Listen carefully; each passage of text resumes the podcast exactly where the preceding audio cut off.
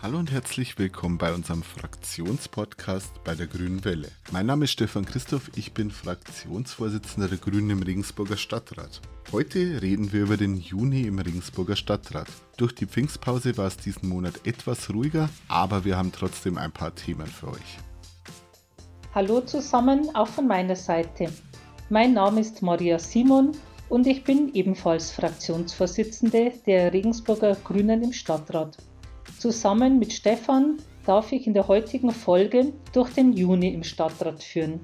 Dabei geht es unter anderem um Community Health Nurses, die Bebauung auf der ehemaligen Prinz-Leopold-Kaserne, den geplanten Umschlagbahnhof in Regensburg und noch ein paar weitere Dinge. Legen wir also gleich los.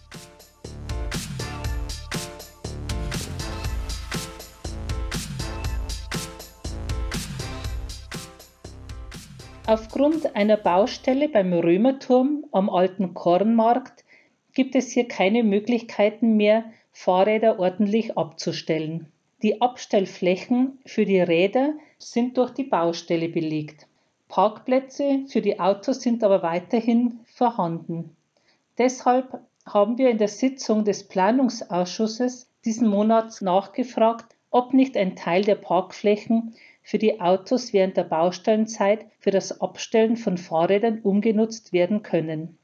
Eine direkte Antwort konnte uns die Verwaltung in der Sitzung leider nicht geben, da das Amt für öffentliche Ordnung in dieser Sache zuständig ist. Die Anfrage soll nun weitergegeben werden.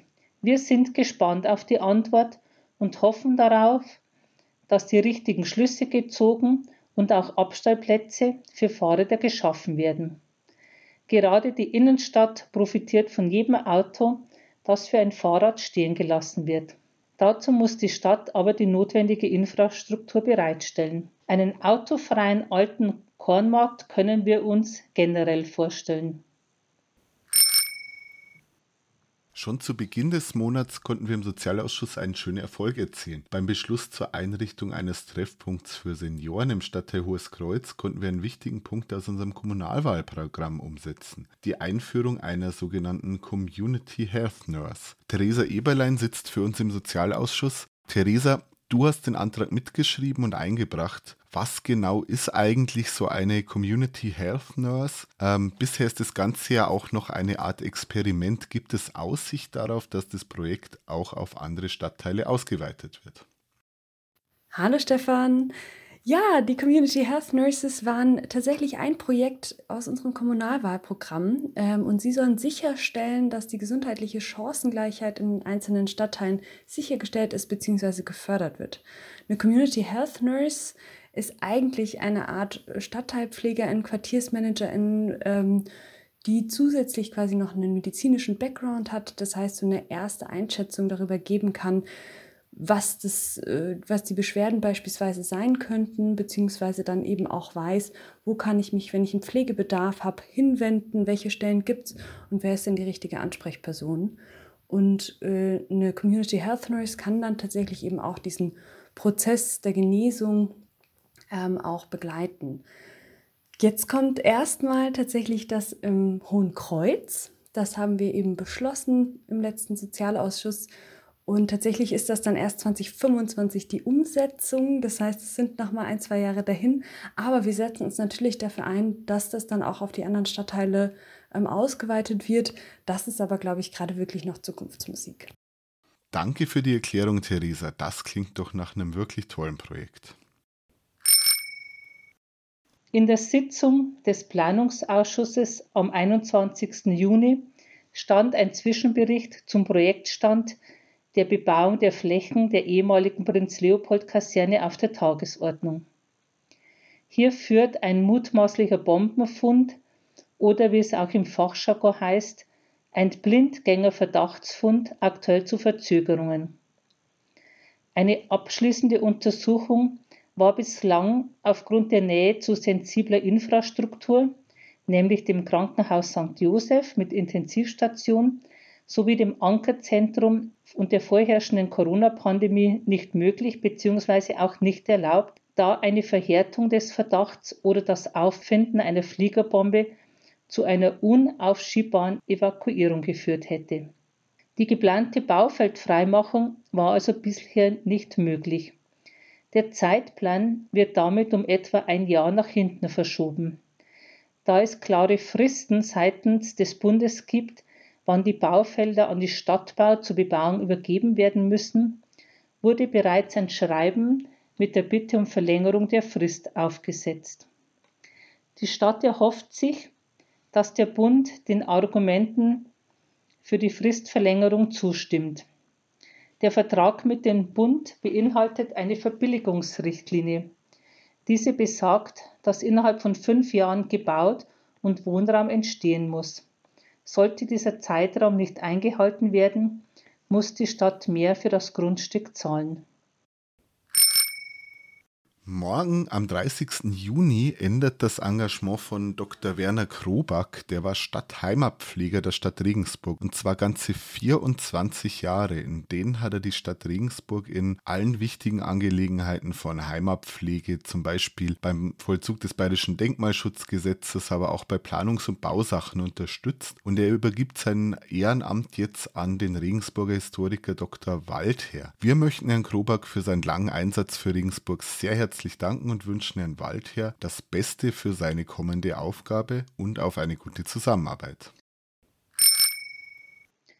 Mit einem Infomarkt im Jahnstadion informierte die Deutsche Bahn am 23. Juni interessierte Bürger und Bürgerinnen über den geplanten Umschlagbahnhof in Burgweinting. 2029 soll das Terminal entstehen. Das Terminal ist ein wichtiges Infrastrukturprojekt für die Verkehrswende. Es geht um die Verlagerung des Verkehrs auf die Schiene, um die Klimaziele zu erreichen. Dafür ist der Ausbau der dafür nötigen Infrastruktur notwendig. Der heutige Umschlagbahnhof im Güterverkehrszentrum an der Robert-Bosch-Straße ist längst an seine Leistungsgrenze gekommen. Das 225 Millionen teure Projekt hat einige Herausforderungen zu bewältigen. Ich selbst war bei diesem Infomarkt vor Ort. Mich hat vor allem interessiert, wie wird der Lärmschutz gestaltet. Es sind zwei Lärmschutzwände vorgesehen. Eine ist am westlichen Rand des Terminals mit einer Länge von 875 Meter und eine im Bereich der Portalkrane mit einer Länge von 450 Meter und einer Höhe von 14,5 Meter.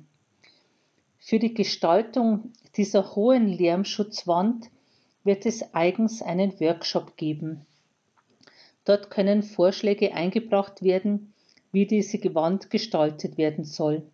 Mir fällt da zum Beispiel ein, kann man diese Wand begrünen oder könnte man auch überlegen, PV dort äh, auf die Wand zu machen.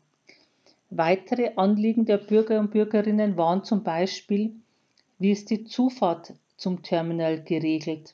Die Befürchtung ist, dass sich ein Schleichweg, ein Lkw-Schleichweg durch Burgweinting entwickelt. Das soll natürlich vermieden werden. Weitere Infos sind auf der Seite www.umschlagbahnhöfe.de zu finden. Ein Besuch vor Ort ist am Mittwoch, 6. Juli von 13 bis 15 Uhr am Standort Regensburg Ost möglich. Vom 27. Juni bis zum 3. Juli, also bis nächsten Sonntag noch, findet die Regensburger Nachhaltigkeitswoche statt. Dieses Mal unter dem Motto 17 Ziele, unsere Zukunft über 120 Veranstalter im ganzen Stadtgebiet. Ähm, die weisen unter anderem auf bereits vorhandenes Engagement in der Stadt hin, aber auch da, wo es noch Potenziale gibt, wie jeder selber einen Beitrag zu nachhaltiger Entwicklung leisten kann oder sich engagieren kann. Mehr dazu findet ihr auf der Homepage regensburger-nachhaltigkeitswoche.org. Regensburg braucht dringend eine Stadtbahn, um den ÖPNV fit für die Zukunft zu machen. Wir, die Grüne Fraktion und der Grüne Kreisverband, laden euch herzlich dazu ein, am 1.7. mit uns einen Teil der geplanten Strecke der Stadtbahn, also vom Uniklinikum bis zum Alex Center, abzuradeln. An verschiedenen Stationen entlang der Trasse sprechen wir mit Fachleuten über die Notwendigkeit der Verkehrswende, aber auch über die Herausforderungen der Stadtbahn. Fahrt doch mit, wir würden uns sehr freuen. Wir starten an der Bushaltestelle Klinikum der Linie 6. Mehr Informationen zu der Veranstaltung sind bei grüne-regensburg.de zu finden. In der gestrigen Sitzung des Ausschusses für Verwaltung, Finanzen und Beteiligungen haben wir den Jahresbericht 2021 vom Amt für Brand- und Katastrophenschutz vorgestellt bekommen. Mit über 2800 Einsätzen im letzten Jahr haben die 191 Mitarbeitenden der Regensburger Berufsfeuerwehr und gerade auch die knapp 500 Mitglieder der Freiwilligen Feuerwehren im Stadtgebiet alle Hände voll zu tun gehabt. Wir möchten den Bericht gerne zum Anlass nehmen, allen Mitgliedern und Aktiven der Feuerwehren zu danken und auch gleichzeitig gleichzeitig nochmal auf die Bedeutung freiwilliger Feuerwehren und auf deren ehrenamtliche Arbeit hinzuweisen. Als Stadt ist dabei unsere Aufgabe und ich glaube, muss es auch unser Anspruch sein, dass wir dieses Ehrenamt, das für uns alle ganz wichtig ist, mit der notwendigen Infrastruktur und Ausrüstung ausstatten. Zum Beispiel wartet der Löschzug Weig seit mehreren Jahren auf ein neues Gerätehaus. Ein passendes Grundstück dafür ist zumindest noch nicht in trockenen Tüchern. Das muss sich ändern, fordern wir von der regierenden Koalition im Stadtrat. Die Suche muss weiterhin mit Nachdruck vorangetrieben werden. Da haben wir gestern auch nachgefragt dazu, weil am Ende sind schließlich alle froh, dass es Feuerwehren gibt. Ganz zum Schluss möchten wir noch dem Verein Regensburger Eltern e.V. gratulieren. Die haben in diesem Juni ihr 50. Jubiläum feiern dürfen.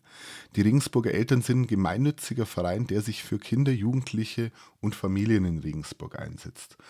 Der Verein ist unter anderem Träger des Stadtpark-Kindergartens, der betreibt drei Krabbelstuben und eine offene Ganztagsschule und einen Bauspielplatz. Außerdem gibt es eine ganz lesenswerte, kostenlose Elternzeitung von dem Verein. Vielen Dank für euer Engagement, herzlichen Glückwunsch und auf die nächsten 50 Jahre. So, das war's auch schon mit dem Rückblick auf den Juni im Stadtrat. Wir freuen uns, wenn ihr am 13. Juli wieder einschaltet zu, unserem grünen, zu unserer grünen Welle. Dieses Mal ist wieder ein Thema auf der Tagesordnung und es geht um das Thema Klima. Bis dahin eine gute Zeit und ciao. Ciao und bis dahin.